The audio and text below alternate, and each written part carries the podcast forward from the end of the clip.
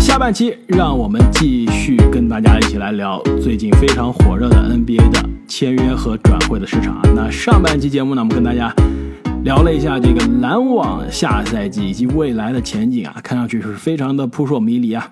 欧文在篮网的岁月看上去基本上也要到期了，那杜兰特到底能不能留下来，或者说如他所愿啊，换一支球队啊？现在看上去还是非常的迷啊。很少有一支球队能给出足够的报价换来杜兰特，同时呢，换来杜兰特之后呢，又有足够的实力啊，能带着杜兰特一起去争冠。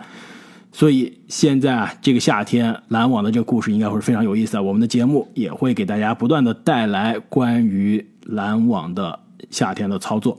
那么在那之前呢，本期下半期的节目，我们一起来关注一下 NBA 最近非常火热的签约和交易的市场。我觉得我们还是不一定按照时间的顺序了，我觉得还是按照比较重要的程度的关注程度的顺序啊来聊一聊。一个呢，其实我们刚刚已经在上半期聊到一点了，就是据说是开出报价想换杜兰特的森林狼被篮网拒绝了。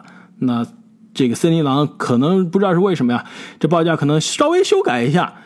可能本来想拿掉几个这个筹码的，忘记拿了，直接推 all in 说换戈贝尔了，差不多薪金差不多换了，所以就有了一个非常奇葩的报价，而且当天是周五，是吧？我当时看了新闻说戈贝尔被交易去了森林狼，我当时想哇，就一句话，对吧？据说都是无论是中美嘛，对吧？就是新闻越短，故事越大，事情越大，事情越大。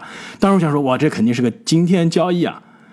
后来过了两分钟，是吧？果然是今神天交易放了真正的筹码，我看这真的是今天交易啊！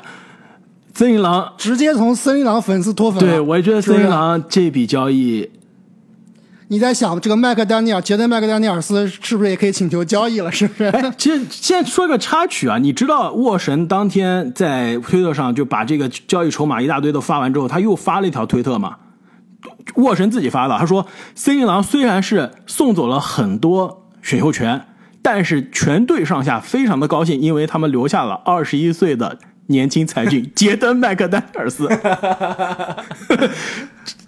太长脸了，都上沃神的而且是推荐了是吧？把他的同队里面的竞争对手全交易走了。全有没有未来的竞争对手都没了，未来五年不会有人来跟他竞争了，球队不会再来年轻人了。所以啊，我觉得很多球迷可能现在还不太确定这具体的这个筹码是什么。我跟大家报一下，就是森林狼获得了鲁迪戈贝尔以及他的超级大合同，对吧？以及他在防守端的各种季后赛被针对的麻烦和弱点。那送出了什么呢？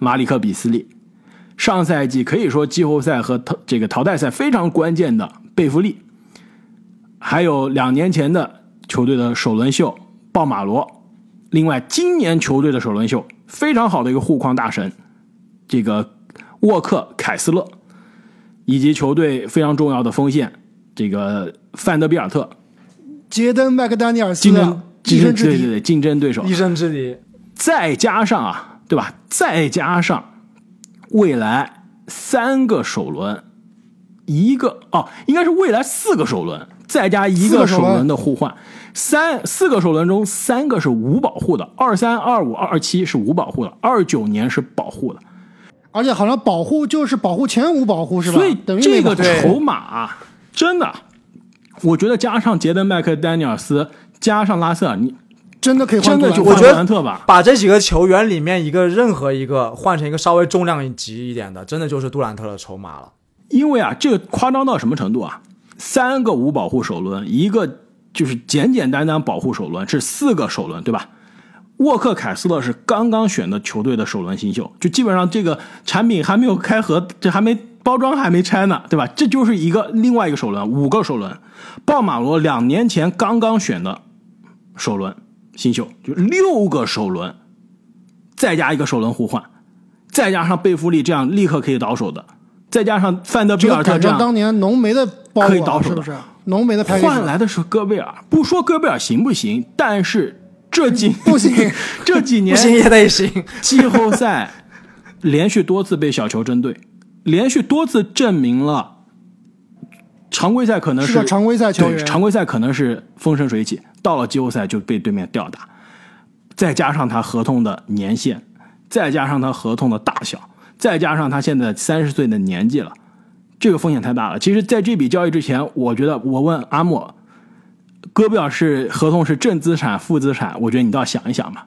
你不一定说不一定说负的，但是你可能需要考虑一下。对，肯定不可能一口就说戈贝尔这个合同非常值，那谁也不不可能说这个话。对对，所以森林狼这是不是我们印象中的《灌篮高手》开播以来的最这 大的冤大头是吗？最最大冤大头？就可能就是这个完全脱离估值的一笔交易。而且哪怕戈贝尔真的行，真的是联盟的最佳防守球员，呃，不是说真的是，他就是啊，就季后赛也能打出最佳防守球员的这个水平，他跟唐斯双塔这个合作还是有非常非常大的风险的。哪怕他真的很强很硬，他跟唐斯的这个方案仍然是有很大风险的。哎，而且赌上这么多年轻球员，而且把队里的很多非常非常好用的，就当时打灰熊队最可怕的几个人，对于灰熊最可怕的几个人都搞走了，这个球队到底能走多远，真的是一个非常非常大的问号。而且如果走不远，这个回头路是真的回不来了。这就跟篮网交易哈登一样对吧？是没有回头路的。但你交易来的是哈登呀，对不对？我突然想到这个交易里面最惨的人啊，这个贝弗利刚刚说到，我觉得他是至少是附加赛最重要的球员之一，以及季后赛超级重要的这种给森林狼带来真正狼性的那名球员。呃，可能华子身上也有啊，但是我觉得贝弗利是现在的这个森林狼的精神图腾，而且最具讽刺意味的是，在他。当时啊，被交易到快船的时候，当时我记得他对库里吧，应该是说了，这个之前可能你们勇士夺了几次冠，但未来的五年都是我们快船的了。在他说了这个话之后啊，每一年好像都被交易，非常非常的惨。另外，我去想啊，这个为什么森林狼会做这笔交易？刚我突然想到，原来我我觉得有一个理由，那就是他们这个总经理啊，就是这个森林狼的总经理啊，康奈利。他好像特别喜欢做这种用大量选秀权去赌一个所谓明星的这样的交易，之前也在掘金的时候也干过。而且我再给你补充一下，还有一个惯例呢，就是球队换新老板啊，新官上任三把火，总想搞点大动作。森林狼是刚换了整个球队的老板，所以呢就搞一些新的动作，对吧？新气象。结果呢，就成冤大头了。而且最最关键，都不是说为什么森林狼要换啊？你要想象是爵士有如何的勇气敢要这么多？我觉得如果爵士正常的情况下是不敢要这么多，你心里虚不虚啊？对吧？你这好比是把你开了二十年的这个小破车，你卖了一个新车的价格，对吧？哎，所以我听到有人说这是有内幕交易啊，搞不好两个队会被罚款的。这个你这么一说，是真有可能。这个有点阴谋论了，但是你想想，爵士现在的总经理，对吧？爵士现在管事儿的是谁啊？抠王之王，安吉啊，专门是搞这种打劫交易的人，所以大家都当时都说啊，安吉在凯尔特人这几年最后那几年不太行了，是吧？但是换到爵士依然风生水起啊！我估计全联盟只有安吉有这种自信，能把戈贝尔卖到这种价格，还能真能找到愿意接盘的。接盘的，对。而且另一个理由啊，我就是猜啊，瞎猜啊，有没有可能是唐斯真的就不想顶五号位了？就我打五号位，每每年都被人吐槽。有可能啊，跟浓眉一样嘛，不想打五号位，因为他投射强，对他这个机动性稍微强一些。对我每年都被人吐槽但是你没必要搞守不好。戈贝尔，你不想打五号位好说嘛，咱给你弄个霍华德、麦基啥的也可以用一用。是是而且关键是啊，不，你每年都吐槽我防守不好，那好，我球队为了哄着唐斯，一直都哄着唐斯嘛，对吧？拉塞尔来也是为了哄着唐斯，那我就弄一个防守最好的五号位来，你满满不满意？但是啊，我告诉你，这个球队我现在都能想到明年的结局是怎么样的。开赛前两个星期风生水起，可能是两个星期之后啊，西部第二领跑，血赚哎呀，这个交易当时灌篮高手还说亏啊，血赚血赚血赚，后面越打越差，越打越差，到了季后赛首轮被一个小球阵容碰到灰熊，被不任任何一球队，不独行侠好了，小球直接就教训了。你知道为什么吗？就这个组合非常的离奇。唐斯式的进攻端打四号位，防守端他防什么？唐斯不是说他非常的灵活，那种防守也很灵活，他防守并不灵活，脚步并不快的。戈贝尔肯定是堵内线、堵篮下，对吧？防对面的中锋。那唐斯，你防对面的四号位、三号位吗？你能跟得上对面的三号位、四号位？有没有这种可能性啊？戈贝尔就变成了凯尔特人的那个罗伯特威廉姆斯了，戈贝尔变成扫荡者了。我看球迷这么说的，哦、但是唐斯不是霍福德啊，不是霍福德，唐斯远不是霍福德。之所以霍这个罗伯特威廉姆斯能成为扫荡者，是因为霍福德可以去扛对面的大中锋，扛对面的恩比德。唐斯说：“你说好的交易来，哥们就是不让我扛，结果还让我结果还让我打让戈贝尔打死了。对，所以唐斯只可能防对面的三 D，防对面的 PJ 塔克，只可能是这么防了。那戈贝尔又可能是被对面军训了，而且大家有人说：“哎，你看这个字母哥跟洛佩兹的这个组合。”不也能玩吗？但是，一样，字母哥和洛佩兹两个人防守都好啊，对吧？你才能上双塔。你双塔前提是两个人防守都好，你这个双塔才行。关键是你有字母哥，对，关键你有包括他说，哎，骑士上上三塔嘛，你再看看人家三塔的防守水平，莫布利加阿伦的防守，那简直是比唐斯好一百倍吧。所以你双塔必须是双塔都能防。你如果一个双塔是防守漏洞的话，另外一个防双塔呢是。这个条件性的防守漏洞，那就完了，这绝对是灾难。而且换掉几个，因为这笔交易肯定是赢在当下，肯定要去，不光是冲击季后赛了，肯定要冲击第二轮，甚至是冲击总决赛了。那这套阵容换来了戈贝尔，换走了几个球员，我觉得是非常非常伤的。刚讲了贝弗利，刚讲了范德比尔特，这两个球员其实在防守端其实是能做到一个。这个一是可以单防能力很强，另外范德比尔特也是能够作为一个扫荡者的，很换防能力很强的，非常高大的锋线的。那真的把这两个人换走以后，你看一下他们的先发五虎啊，除了这个内线戈贝尔容易被针对以外啊，真正能防的，这可能真的只有杰顿麦克丹尼尔斯。对啊，他的防守防守可能最好的重太重。拉塞尔漏勺吧，唐斯漏勺吧，戈贝尔遇到小球又是漏勺。华子，说实话，间歇性漏勺，间歇性漏勺。就比如说，华子其实防守也不好，真的不好。扑莫兰特那球，对吧？就完全是脑抽了。嗯，太稚嫩了，防守太稚嫩了。所以这个球队这笔交易啊，我看到新闻的时候，我很惊讶，觉得非常的愤怒。然后那天晚上我开车一边想，越想越气。我就想说，怎么可能呢？哎，你气啥？你的丹尼尔斯要爆发了呀，对不对？说不定明年就是最佳进步球员了。但我还是非常希望这支年轻的球队是一个支养成系的球队啊，不是这样，不可能。而且这个球队，而且关键是什么？我觉得就是森林狼这支球队啊，差的时间太长了，真的是去年看上去有好的苗子，就觉得哎呀，我赶快趁热打铁，季后赛尝到甜头了。对，是的，你想啊，赢在当下可以啊，是的，你能换点年轻点的来吗？你为什么要换个三十岁的戈贝尔？你想啊，华子现在多少岁啊？二十岁。你华子就到了，比如说塔图姆去年打总决赛年纪还要四年，塔图姆都没有证明自己是那种单队单独能带队赢总冠军的。你华子到那种水平，而且你肯定也到不了那种水平，至少四年。四年之后，戈贝尔三十四岁了，三十四岁的戈贝尔，你觉得有什么用？跟球队是一个时间线吗？但戈贝尔其实他好就好在他应该是不太容易受伤，他出勤率还是很高的。这一点其实是我觉得到三十四岁，戈贝尔可能他的伤病应该是没有我们想象的普通的这种大中锋啊来的那么多的。对，我觉得季后赛的考量啊，可能是一个非常重要的因素。做这一笔交易啊，就是戈贝尔的到来可以让森林狼队这个可能去年是有点撞运气走进的这个季后赛啊，变得更加的稳定。提高常规赛的战绩。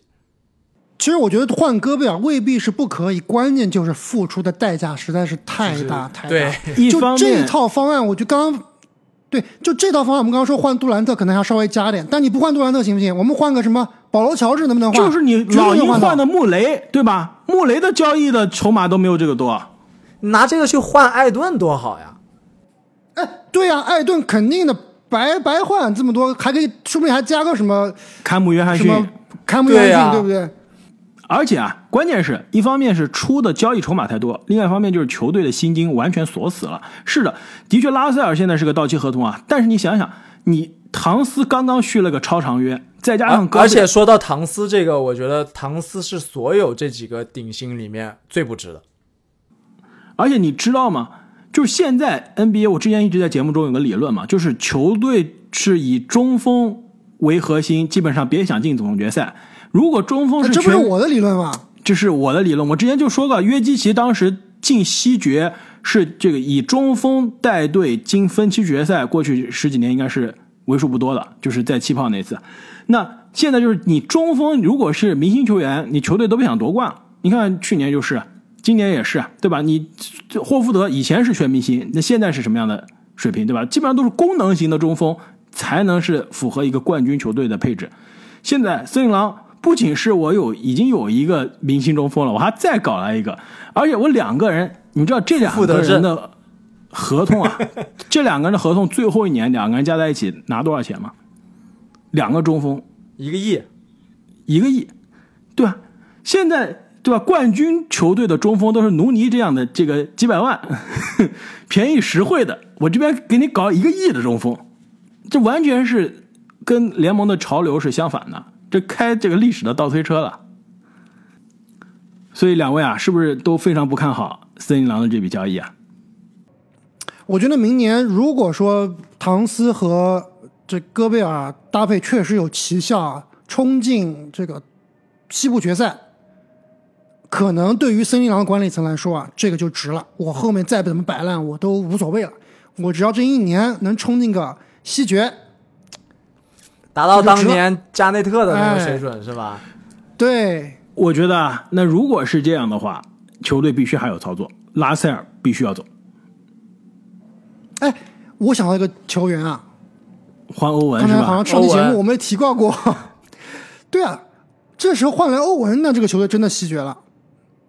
如果拉塞尔换欧文，欧文能正常的话，那这支球队真的是还挺可怕的。火力首先很强，但是防守呢依然是稀烂。就是这个拉塞尔和欧文的防的守防守比拉塞尔强太多了。也好不了。我觉得这支球队不缺欧文，缺个保罗，还真的是。对不对？保罗加华子加唐斯加戈贝尔，所以我就当时就说了，你为什么不换德章泰穆雷呢？对不对？你这一包筹码，换德章泰穆雷，唐斯就不 happy 了。你要保证唐斯 happy 啊！哎，那你德章泰穆雷加博尔蒂尔一起换行不行？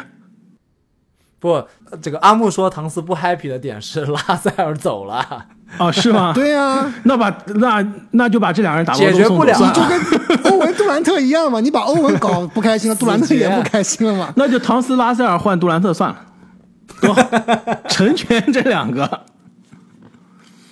所以啊，我们刚刚聊到德章泰穆雷啊，就来聊一下德章泰穆雷这笔交易啊。其实这笔交易刚刚成型的时候啊，消息刚出来，其实现在看来也有一个多星期了。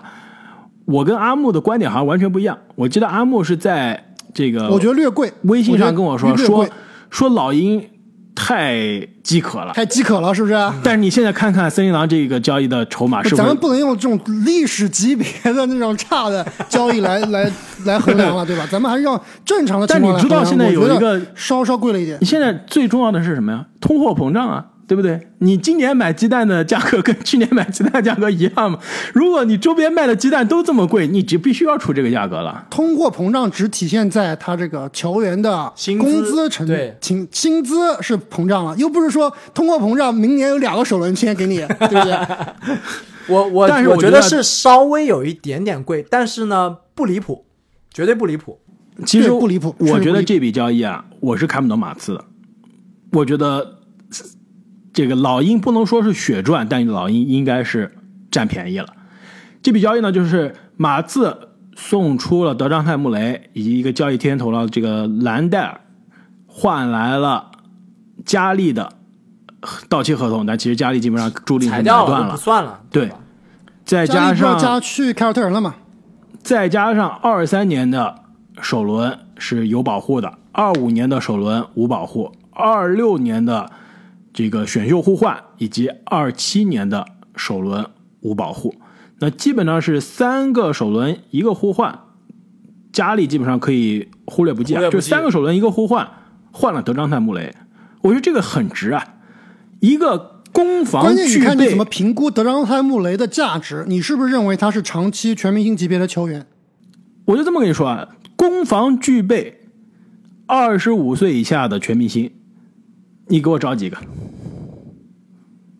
联盟就是最佳防守级别，对吧？最佳防守阵容级别的防守人，再给你场均准三双的数据，二十五岁以下的全明星，联盟没有几个的，而且是超值合同啊！你知道德章泰穆雷现在的合同是什么样的吗？童工啊！确实那也只剩两年了呀。确实，你说如果阿木，如果我问你减掉一个首轮，你你是不是觉得老鹰就赚了？确实，如果是两个首轮，一个首轮互换，那真的是的，赚他其实三个首轮有点，对我觉得就介于两个首轮、三个首轮之间，差不多是这个价格。所以我刚刚说嘛，略略的有点贵嘛，但是不离谱嘛。我觉得这应该是老鹰赚了。德章泰穆雷现在是一一千六百万的合同啊，欧文三千六，威少四千七，对吧？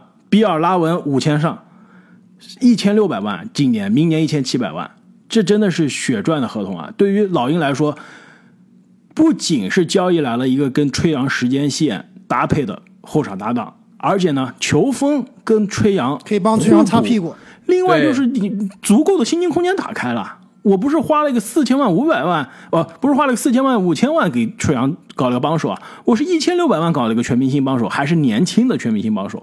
对于老鹰来说，这笔交易没有任何问题的。而且你想想看，凯尔特人为了换怀特，上个赛季交易截止之前也是一个首轮的代价换来怀特的。所以一个首轮是换怀特，你三个首轮加一个互换换德章泰穆雷没问题的。是，嗯，但是我觉得老鹰如果他现在做这个交易啊，他的目标肯定是剑指总决赛级别的这个目标了。除了做这个纸面上看来非常互补的交易之外啊，我觉得他有两点还需要做的更好，才能达到他的目标。第一个，首先要处理的就是这个柯林斯的问题，就柯林斯跟吹杨的矛盾，以及柯林斯跟球队的这个问题啊，其实一直都没有解决的。你不是说只把后场搞定了就行，就前场问题也需要解决。另外，我觉得吹杨和穆雷看起来纸面是非常搭配啊，但是实际上他们两个人都需要有球在手。吹没错吹杨的无球能力，我觉得下个赛季必须要得几乎跟哈登是一个级别的，必须要得到开发。是不是？我觉得吹杨可以打无球，我觉得哈登也可以打无球呀，但是哈登打了吗？这不是说你觉得能打就能打的呀。哈登在保罗身边的时候，不是说完全打无球吧，但是两个人球权分配也是可以的，对吧？轮流打有球不也行吗？但是你哈登和保罗两个级别和吹杨加穆雷的这个级别还是差了不少吧？是不是？对，我觉得肯定是会尽量的错开时间，各自会有很长的带队的时间，但是他们两个人绝对是决胜时间是要一起上的。那这个时候怎么解决？对，吹杨真的要学会打更多的无球，真的要打无而且呢，穆雷的三分球啊，也是水准跟，之前对吹杨这个二二号位的这个对比啊，比如说赫尔特尔啊，比如说博格达诺维奇啊，他这个三分球跟他们俩比还是差了不少的。所以防守端确实是可以帮吹杨很多忙，但是进攻端是不是能够两边都发挥自己最好的水平啊？这个我们还要有待观察。那从马刺这边来说呢，其实我一开始是非常不理解马刺的，因为马刺一直是一个养成系的球队啊。那现在一个二十四岁的养成系的、二十五岁的养成系的球员自己选的，二年级就进了联盟的二防，三年级大伤报销，但是现在五年级、六年级现在是成为了联盟的抢断王，再加上全明星啊，居然交易走了。其实我是有点意外的，这个交易非常的不马刺啊。但是仔细再想想呢，也挺马刺，其实很马刺，也挺马刺，就是非常马刺。我要的是未来球队，就是阿木所说的，可能比阿木说的那个名人堂级别还要更厉害，还要再高个级别，对，要是未来联盟前三十的球员，，对，呃，这个有点夸张啊，就是未来联盟能争夺第一人的这种级别的球星，舰队基石才行。你想想看，马马刺在过去二十年是如何这个叱咤一直在顶峰的，的，对吧？你就是靠两个人，一个邓肯，一个卡哇伊有，三个人，三个人，对吧还有上将，还有波波有上将。维奇，对，但是海军上将其实对比于这个邓肯或者说卡哇伊能够一己之力改变一支球队啊，还是相对差那么一点点，对吧？所以德章丹布雷跟海军上将真的是不能比了，所以我觉得还挺马刺的，就是他们要找特别特别有潜力的、特别特别厉害的球员，就有点想去学雷霆了。所以啊，这笔交易啊，你要是问我马刺获得的最大的回报是什么？摆烂，我告诉你，获得的最大的回报就是自己手上的选秀权更值钱了，这是马刺最大的回报。因为大家都知道，明年是个选秀的大年，对吧？有一个据说是卢卡东契奇以来最优秀的选秀的天才，法国版的切特，维克多·文班亚马。刚刚正经也说了，一个比切特更加修长，是吧？更加独角兽的 法国周琦。所以啊，看上去马刺，突然觉得有点亏。这就所以马刺基基本上就是冲着选秀去了。因此呢，这笔交易啊，现在各取所需吧，应该还是挺，我觉得现在评判可能也有点早，对吧？毕竟这老鹰这边两个后卫的适配，我们还需要看一看。另外就是马刺为了选秀去了，你最后你抽的这个签能不能抽到你心仪的位置也不好说。你最后万一这个摆烂一通，最后抽了个第三号签或者四号签，血亏，对吧？没事，今年抽不到，明年接着抽，还有老鹰的钱给你慢慢抽。那么聊完了德章泰·穆雷这笔交易啊，第三笔交易或者签约，你们觉得哪一个比较重要？肯定是今年这个自由市场上本来最大的鱼，是不是？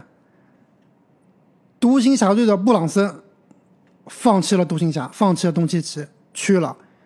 本以为我觉得是要追逐欧文的这个尼克斯啊，但是好像尼克斯对欧文一点都不甩，是不是？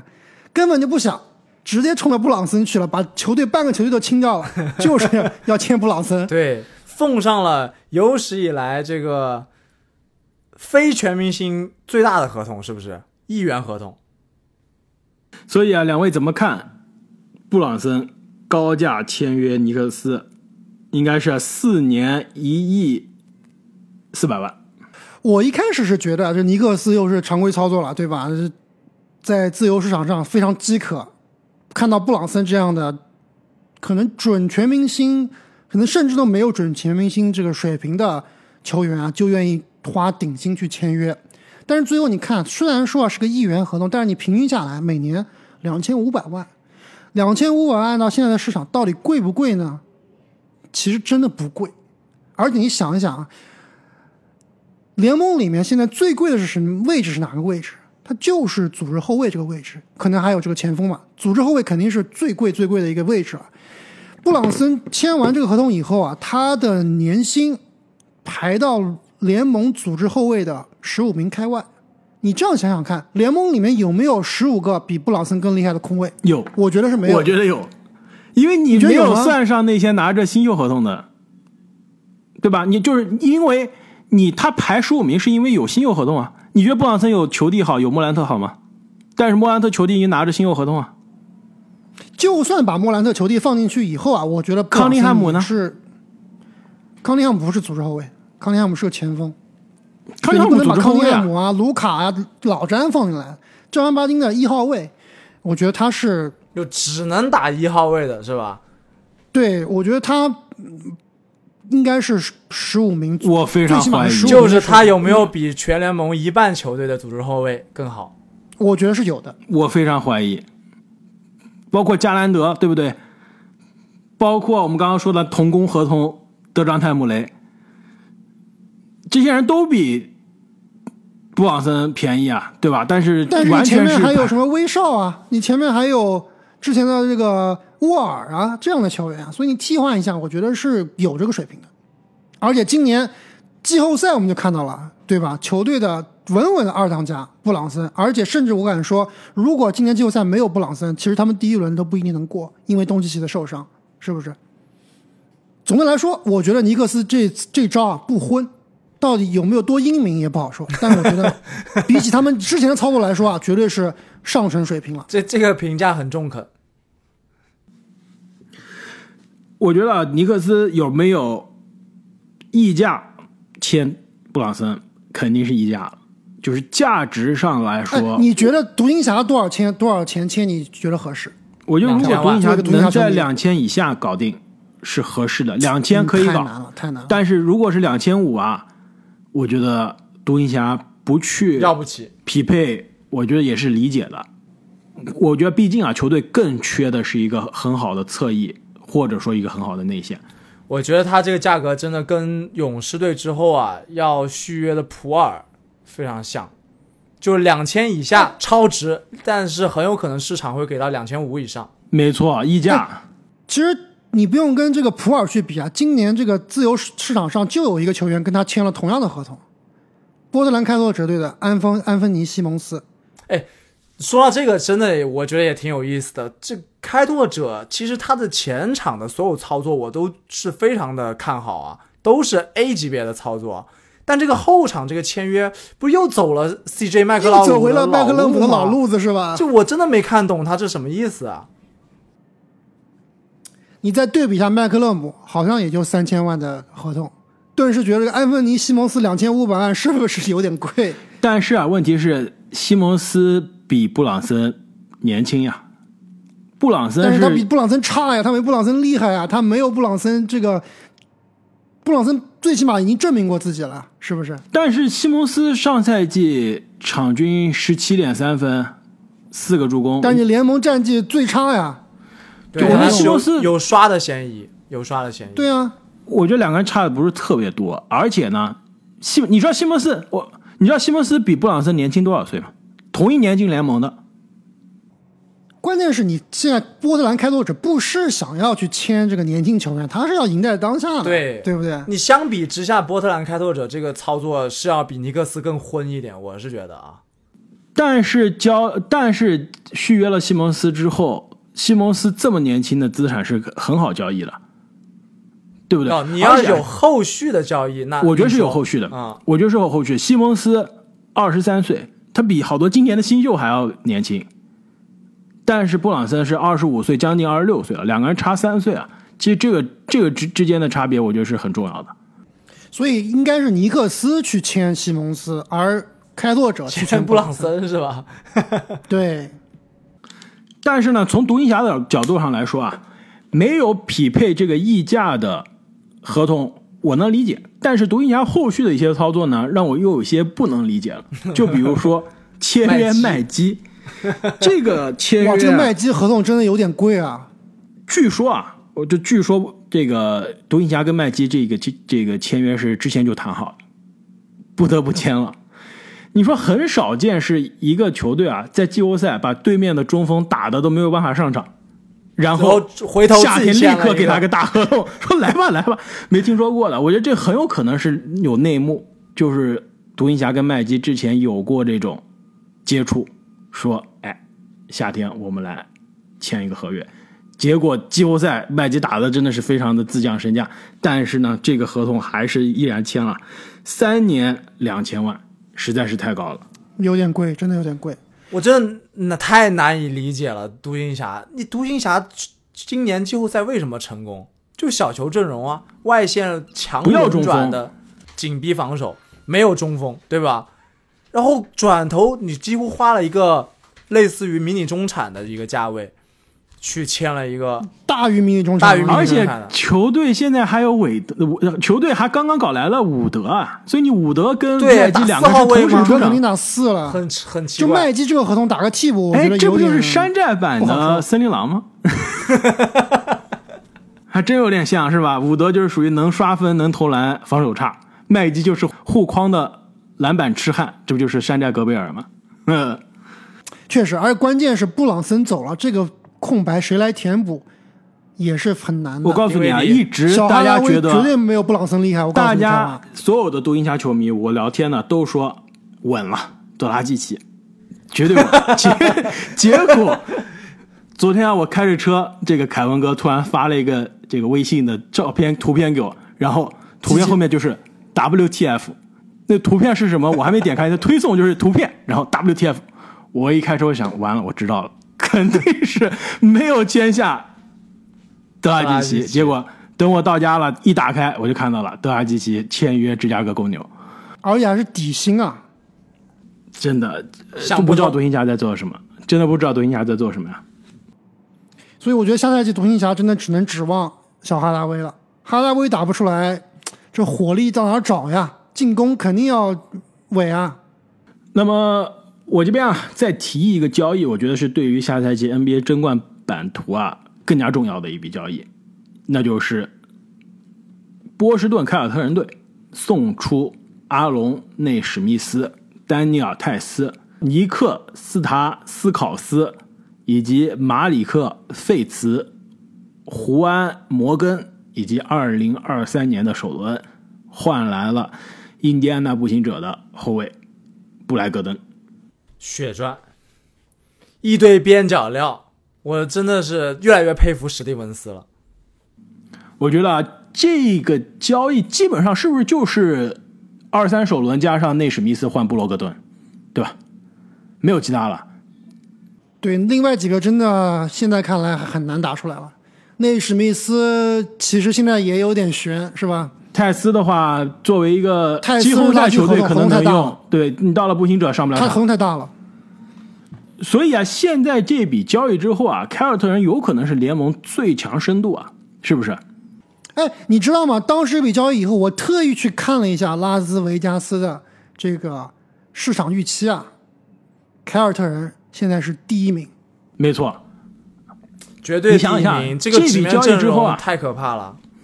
首发现在假设不变，对吧？斯马特、杰伦布朗、塔图姆、罗威、霍福德，但我替补有什么？怀特、布罗格登、格兰特·威廉姆斯，格威，如果加利再来，对吧？还有加利，这就九个人了。这联盟的九人组补都能凑一套首发阵容了。这联盟九人组，对啊，你还有我第十个人，还有这个普里查，对吧？我这十个人，第十人普里查都放在很多球队是第六人的水平。普里查和不可能，普里查德肯定打不了第普六普。里查德和这个小白怀特啊，两个人必走一个，我觉得。普里查德要不然就上不了场了。这布罗格登来我就没有他的时间了。我觉得怀特是走不掉的，所以怀特不会走的，怀特也挺重要的。太重要了。所以凯尔特人啊，这九人组应该放在全联盟基本上是无人能敌了。关键还是看这个布罗格登啊，他的我们知道他过去几年最大的问题就是总受伤嘛，上赛季只打了三十多场比赛，对吧？再前个赛季五十六场，再前个赛季五十四场，这几年的这个伤病啊，一直是困扰着布罗格登的。如果他不能够在最需要的季后赛里面啊能够保持健康啊，其实这笔交易，哎，也还是不好说的。但凯尔特人有足够多的人能分担他的这个负担啊，对吧？没错，打一他不需要每场比赛打三十五分钟，对是吧？他打个二十五分钟就够了。打个伪替补，对吧？关键时刻在场上控场，凯尔特人不就缺这个人吗？你球就不用给斯马特了。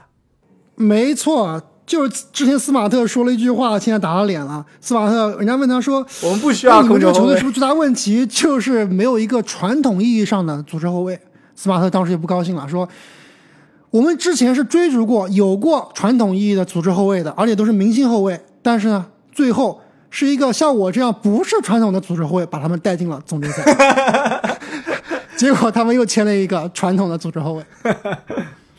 那除了这笔交易之外啊，我觉得剩下来可能更多的比较重要的都是签约了。其实我这边有几个签约啊，主要是换球队的签约啊。现在看来呢，可能受关注的程度比较小，但是啊，很有可能到了明年季后赛的时候啊，就是改变季后赛格局的那种签约。我这边先讲一个，罗伊斯·奥尼尔，这是交易，要不你来说一下吧？对，篮网为什么花花一个首轮换罗伊斯奥尼尔？这是在杜兰特很有可能是在杜兰特之前。给蔡英文、蔡荣一打电话之前换的。那你。说蔡老板当时听到杜兰特这消息之后，有没有说爵士我们能不能退款、退货？能不能退货？这好像退不了货了。而且其实爵士这一番操作之后啊，当时呃，这个这 ESPN 的 Windhorse 是吧，就上节目了，就是说，你看啊，爵士现在把自己球队可能最好的侧翼防守者换了一个首轮，球队就需要重建了。那结果真的是戈贝尔当天就被交易走了。所以我想先问一下，这样既然讲到这个，你们觉得米切尔是不是要交易走？是不是爵士啊，现在就属于我跟马刺看齐了。我跟你们分享一个我非常有意思的观察啊，就我这边我跟踪了 NBA 所有球队夏天的自由球员的签约或者续约啊，只有两个球队一个签约和续约都没有，只有交易。一个是马刺，另外一个就是爵士。再加上爵士现在交易走了首发五个人中的两个了，所以啊，我觉得米切尔留队的时间也不多了。没错，其实我比较同意这个观点。就刚刚你说的，你现在说爵士现在的首发五虎是谁？康利、康利、米切尔、米切尔，还有谁？博格达诺维奇、范德比尔特、沃克凯斯勒。哎，你这样看起来其实也能一战，是不是啊？也不是特别差。对，爵士队纸面上他们对公开宣称啊是说我们要围绕米切尔建队了，但是？我觉得安吉绝对在后面疯狂的这个去试探，看看米切尔的市场价值，有合适的价值，他绝对会把米切尔说不定再换五个，首轮，对不对？对，就这完成重建了。对，其实我还听到一些篮网球迷啊讨论啊，说如果能把米切尔换来，用杜兰特换，也是可以接受的。那杜兰特去那儿就干啥呢？说的，二十 二十五岁左右的球员，那未来杜兰特去那有机会进入名人堂的，对不对？贝弗利和 范德比尔特干啥呢？对呀、没错啊，就开发又又回到上期节目我们说的了，这肯定是个多方交易。爵士是不要杜兰特，但是有人要杜兰特，爵士肯定是要选秀权的，对吧？那肯定是跟别的球队搅和搅和，咱们就把杜兰特跟米切尔换了。我觉得这也是，呃，从篮网角度来说也是可以接受的吧。对，说到这个，刚刚森林狼，我又想起来了，森林狼其实在交易戈贝尔之前啊，还签了人类蠕动精华凯尔安德森，所以这球队的空间灾难真的不贵其实，其实如果没有戈贝尔这个交易啊，我觉得签安德森完美，他太适合在唐斯身边了。但是现在有了戈贝尔，安德森跟戈贝尔 同时出场，又是个空间灾难。所以啊，真的不知道这森林狼在干什么。我我刚刚想讲的比较好的、看好的签约啊，是这七。六人啊，你觉得七六人好吗？我觉得七六人签约不好。不我我是想太长太贵了。我是想夸一下哈登啊，主动跳出合同，对吧？组成了七六人火箭队，就他这个行为啊，可以看出哈登是非常非常想争冠的。我觉得这一点至少是要点赞的。而且呢，是给球队组成了很多非常适合哈登的侧翼的三 D 球员，对，豪斯、皮杰塔克，这都是哈登身边用的非常爽老的球员。搭档了。而且加上这个最近篮网闹出的幺蛾子啊，哈登是第一个跑的人，看来还是比较最明智的，明智的是吧？还第一个逃出火场，而且如果球队能如其所愿把哈里斯大合同处理掉了，比如说打包一个塞布尔换来一个吉战力，这支球队真的是哈里斯就是有夺冠相。集战力啊！去年季后赛哈里斯多 carry 啊，三千万也不贵，你三千万到哪找这样的球员去？但是有一说一啊，哈里斯跟塔克的位置不太好处理，他们谁打三呢？谁打三都是灾难。没错啊，其实哈登身边其实不需要哈里斯的。哈里斯，其实哈登来了之后，哈里斯的角色一直是有一些尴尬的。另外一个啊比较看好，就正经，我同意你这个对于七六人的操作的认可啊。我另外一个比较看好的，丹佛掘金，哎呀，一个很掘金的首发阵容也是够吓人的，我跟你说。又吓人，有点吓人，确实是非常吓人。而且啊，布鲁斯布朗，我觉得是所有的太便宜了。太便宜了。这两我们当时我记得我们当时在讨论的是两1300千万还是两千五百万的事情，是不，当时说是是不是一年一千五百万，能不能搞一千五百万？我觉得是合理的。现在是两不到一千三百万，，而且啊，这解决了掘金很多问题啊，侧翼的防守，对吧？拼抢，甚至三分球。血赚。其实我觉得这个说到好的操作啊，虽然说目前来看都是修修补补，但我觉得湖人的操作还是不错的。几个小的操作比，如说，朗尼沃克呀、安德森啊朗尼，沃克还没有，朗尼沃克没有蒙克厉害。他其实真的，我觉得他不太需要这种小个的投射，完全没有防守的，他真的需要一些高度，需要一些侧翼。但朗尼沃克其实也不高，他把头发剃了以后，其实也挺矮的。但他在后卫里面还算可以的。对，身材其实不是劣势。但是在詹姆斯身边也没用，因为他没有办法打无球吧，他没有办法打无球，他必须自己持球。蒙克还是好用的多。但湖人确实这核心问题还是得解决威少的问题。他们这几个操作呢，我之所以看好，我是觉得换来了更多年轻、有高度、有活力的几个球员，这样是对对整个球队的整体氛围是不错的。其实啊，洛杉矶另外一支球队低价签来沃尔，并且呢，呃，还算比较合理的成本啊，续约了巴图姆。沃尔是两年，一共是一千三百万；巴图姆是两年，一共两千两百万。两千两百万，我觉得这笔操作啊，现在看来，快船如果健康啊，下赛季阵容是非常可怕的。沃尔、泡椒、卡哇伊、巴图姆、科温顿，再加祖巴茨，替补上来，替补太恐怖了，还有是鲍威尔、雷吉，科纳德，是不是？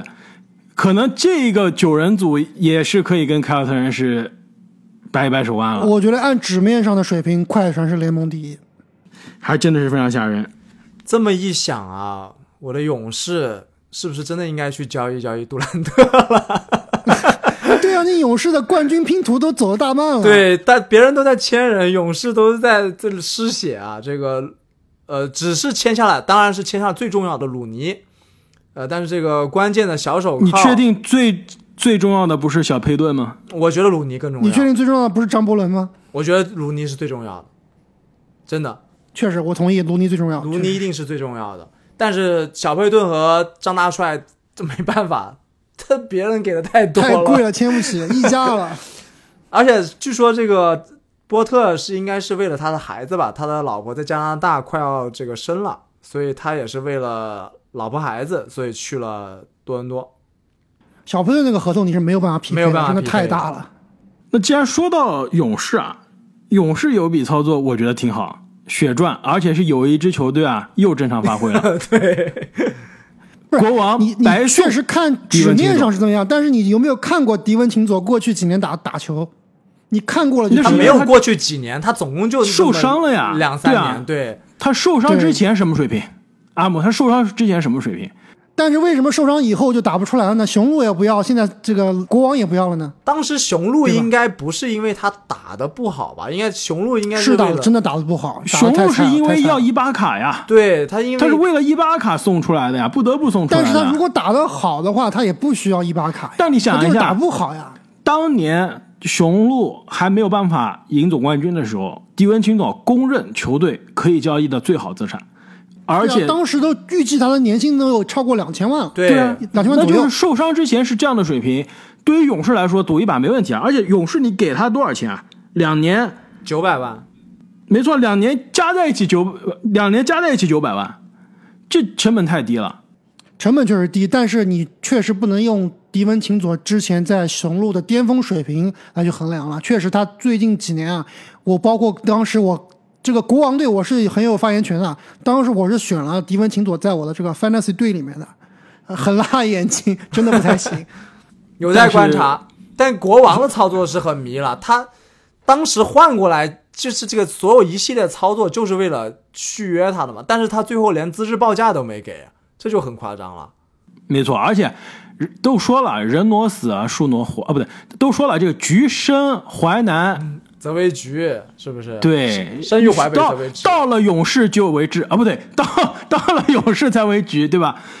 去年夏天我还记得前瞻勇士的时候，我说勇士签约奥多波特啊，太好了，奥多波特完美的侧翼高个子空间射手。呃这个太适合了。然后阿木，你说你说的是三年前的奥多波特，现在不行了。你看，你肯定搞错了，我当时都说了，我说篮网队去年夏天最大的失误就是用报价米尔斯的价格签了米尔斯，而不是用那个价格去签奥托波特。当时我是觉得奥托你是波特后来开赛之后啊是非常重要的。休赛期的时候，你是非常怀疑这个过去几，你刚刚说了，奥托波特过去几年打了几场球，你看了吗？迪文清佐是一个故事，对吧？不是的，那我当时说的没毛病啊！你看到奥托波特在奇才的水平和去年这个在勇士的水平，我仍然觉得奇才的波特更厉害啊。所以啊，迪文琴佐啊，我觉得啊，过去这几年，一方面是受伤，另外一方面呢，在国王这样的环境啊，也很难 happy，对吧？很难打出自己的天赋。到了勇士的这个团队啊，很可能不一样了，很可能明年的季后赛啊他就能成为奥多波特了，年轻版的。这个我觉得进攻方面可能比波特要炸一些，防守方面比波特还是差一些。但是他有一手组织，他当年对他有一手组织，没错布莱德索不行的时候啊，都是靠他做替补做组织的。其实迪文迪文琴佐防守很强的，但是确实受伤对他影响很大。原来防守非常厉害，那事实上呢，这个最近 NBA 啊，各种签约交易还是很多啊。我觉得比较重要的，我们应该都聊到了吧？对那些什么几两两个亿的续约，这咱们就不用一一道道来了，是不是？不我就问你们，觉得哪个最赚，哪个最亏？我觉得最不值的是拉文，我觉得最不值的是比尔，我觉得是比尔。比尔比拉文还是老一些。你给他五年两亿五，最后这两年，我觉得很可能是成为垃圾合同。比尔真的很神奇。上我记得上次节目我还说，这个比尔接受采访的时候就说，别人问他你之后会去哪，他说我我心里有答案了，但我不告诉你。当时我听到这个，我就以为他一定会走，结果他又以一种诡异的忠诚跟华盛顿奇才签了长约，太夸张了，而特别是这个欧文看到这种续约啊，真的是流口水。真的不可能再跟篮网管理层多聊了。就比尔都拿五千万，自己拿三千七百万，确实也说三千七百万还没人要，三千七百万还没人要。对，当初还是湖人球迷说：“哎，别要了，别要三千七百万，直接六七六百万签我们吧。”觉得欧文真的是，哎，太神奇了。那最值的呢？包括那个新秀，最值的莫兰特呀，对不对？对我也同意，莫兰特跟胖虎一个价格，莫兰特太便宜了，你对比一下这些其他人这些合同。哎，我但其实都是顶薪，对吧？都是顶薪。我再问你个问题啊，我在网上看的，其实和我的意见不太一致啊。你们觉得加兰的那笔签约，骑士队亏还是赚？跟莫兰特一样的签约啊，都是顶薪啊，新秀顶薪啊，也是接近两个亿的合同啊。你不跟莫兰特比吧？莫兰特我们都同意是可能最赚的，就他本身我觉得比还是比拉文的值。我我就这么跟你说吧，骑士不可能不出这个价的，留不下来的，绝对有其他球队要的，所以你必须咬着牙也要出这个价，没办法。而且骑士这种地方也是不会有大牌球星愿意主动来签约的，他只能靠自己选，或者靠老詹的这个关系人脉。其实我觉得就算不考虑这些因素啊，也不错，也不亏的。加兰表现还是不亏，对加兰表现还是非常不错的，而且还有还有上升的空间，已经是年轻的全明星了。那么本期节目我们关于 NBA 休赛期的签约转会就聊到这里。那么各位听众朋友啊，你们对于最近发生的 NBA 这么多的新闻啊，有什么样的看法呢？欢迎大家在留言区中告诉我们。森林狼下赛季到底能不能够冲击总冠军？请在留言区告诉我们。那也请各位听众们啊继续关注我们的节目，我们也随时为大家奉上更新。同时啊，也欢迎大家给我们打上一个五星好评。那么本期的节目我们就聊到这里，我们下期再见。再见。再见。